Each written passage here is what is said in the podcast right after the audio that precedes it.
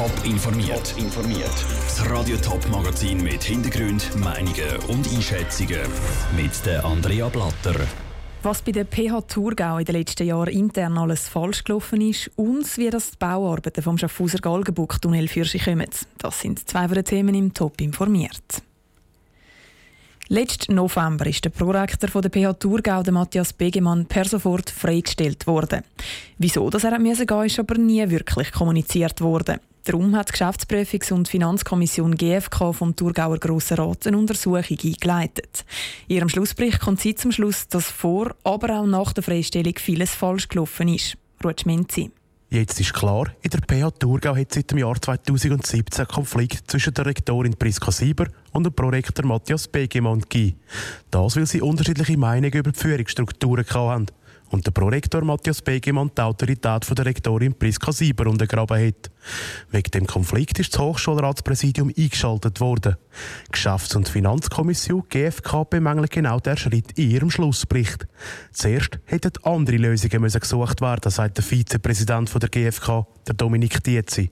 Zum Beispiel zusammen mit der Hochschulleitung. Man hätte überhaupt den Konflikt als solcher bezeichnen, auch mal wirklich in der Hochschulleitung besprechen und sagen, du, wir haben da wirklich einen Grundkonflikt.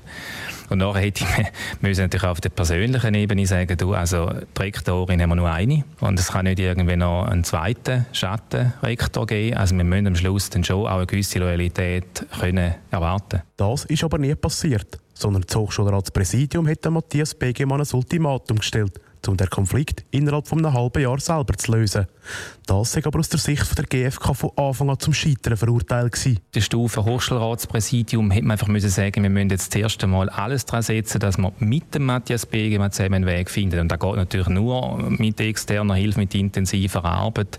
Und man kann nicht einfach sagen, ja, wir haben da ein Problem, bitte löst das allein bis in Herbst. Und das kann nicht funktionieren. Am Schluss war alles so festgefahren, dass es darum nur noch eine Freistellung vom Prorektor Matthias Begemann Begemann kennen Weiter schreibt die GfK in ihrem Bericht, dass auch die Freistellung selber nicht ganz optimal abgelaufen sei.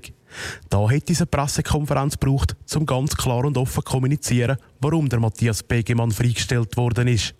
Weil das aber nicht gemacht worden sei, hätte die Öffentlichkeit das Gefühl gehabt, dass da etwas nicht ganz sauber gelaufen sei. Der Beitrag von Ruth. Die Geschäftsprüfungs- und Finanzkommission zieht aber trotz allem ein positives Fazit. PH Thurgau, der Hochschulrat und auch die Regierung haben offenbar aus den Fehlern gelernt und sagen schon vieles am Verbessern.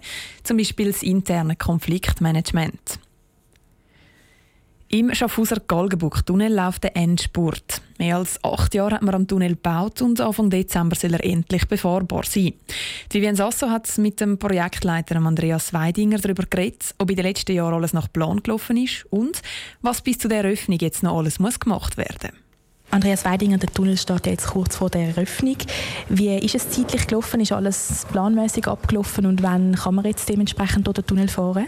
Ich kann Ihnen mit Freude verkünden, dass wir planmäßig eröffnet werden und dass wir im Dezember 2019 äh, das Projekt Galgenburg-Tunnel in Betrieb übergeben werden. Und bis dann stehen ja aber auch noch ein paar Arbeiten an. Was muss noch genau passieren, bis man da durchfahren kann? Wir machen noch ganz wenige Belagsarbeiten noch. Wir machen dann noch anschließend die Markierungsarbeiten und dann sollte man eigentlich Mitte, Ende Oktober dann komplett fertig sein, dass man dann letztendlich den Tunnel scharf stellen kann, in Anführungszeichen, für die äh, Inbetriebnahme. Und bevor dann der Tunnel auch wirklich in Betrieb genommen wird, gibt es noch einen Tag vor der offenen Tür. Können Sie da noch kurz sagen, wann das, das ist und was man dort genau machen kann? Also wir werden am 24. November, an einem Sonntag, Tag der offenen Tür durchführen, wo alle Interessierten äh, den Tunnel anschauen können und mal einen Blick ins Innere von einem Tunnel werfen können, wird die Möglichkeit geben, dass man die Einsatzventilatoren anschaut, die im Ereignisfall die Luft absaugen und äh, werden auch sonst noch äh, einige Informationsstände aufbauen. Sie sind ja der Leiter von dem Projekt. Können Sie vielleicht abschließend noch sagen, sind Sie grundsätzlich zufrieden damit? Sie haben es schon kurz angedeutet, oder hat es auch ein, zwei Unfälle oder so etwas gegeben, die bei dem Bau ja passieren können? Wie ist das genau abgelaufen? Also ich bin insgesamt mit dem Ablauf sehr zufrieden. Wir haben wenige kleinere Unfälle gehabt. Die Verunfallten konnten alle nach wenigen Tagen wieder das Spital verlassen und sind alle wieder wohlauf. Insofern kann man mit Stolz sagen, dass es also wirklich nahezu unfallfrei abgewickelt wurde, das Projekt über die letzten acht Jahre äh, im Termin und in den Kosten. Ja, sind wir schon sehr froh drum. Der Projektleiter vom Galgenbuch-Tunnel, Andreas Weidinger, im Gespräch mit der Vivien Sasso. Der Bau des Tunnels wird schlussendlich etwa 215 Millionen Franken kosten. Das sind 10 Prozent weniger als geplant. Ab dem 6. Dezember kann man dann durch den Galgenbuch-Tunnel durchfahren. Im Wahlgang von Radio Top spaziert Raphael Wallimann mit Nationalratskandidaten aus dem Sendegebiet durch ihre Heimat und stellt ihnen dabei Fragen. Heute an der Reihe Esther Friedli, Kandidatin von der SVP aus dem Kanton St. Gallen. Der Treffpunkt zwischen dem Raphael Wallimann und Esther Friedli war oberhalb von eben die Kappel.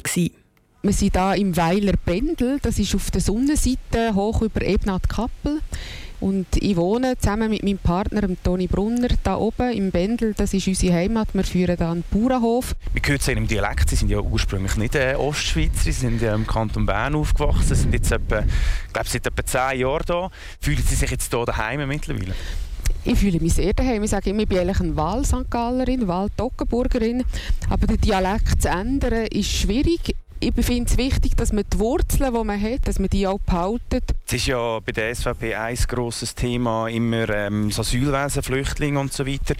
Wie würden Sie sich jetzt positionieren bei der SVP innerhalb von Ihrer Partei, wenn es um diese Fragen geht? Wir haben eine hohe Zuwanderung, vor allem auch von Flüchtlingen aus Ländern, die klar der Meinung sind, die sind nicht an Leib und Leben gefährdet. Also wir haben jetzt eine richtige Wirtschaftsmigration. Ich glaube, da wird das Asylrecht in vielen Orten missbraucht. Es ist ja im Wahlkampf eigentlich vor allem ein Thema, das dominiert. Das ist der Klimawandel, die grüne Welle, die durch die Schweiz schwappt. Was ist da Ihre Einstellung zu dem Ganzen? Was wir ja im Moment erleben, ist eigentlich ich sage dem auch eine Klimahysterie. Man will unter dem Deckmantel vom Klima mehr Abgaben, mehr Steuern, mehr Regulierungen. Und das ist eigentlich eine rot-grüne Politik. Zu dem sagen wir klar Nein. Esther Friedli auf dem Wahlgang mit dem Raphael Wallimann.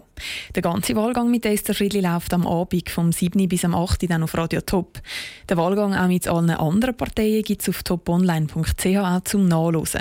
Morgen spaziert dann der Raphael Wallimann zusammen mit der Corinna Gredig von der GLP durch die Stadt Zürich. Top informiert, auch als Podcast. Mehr Informationen gibt es auf toponline.ch.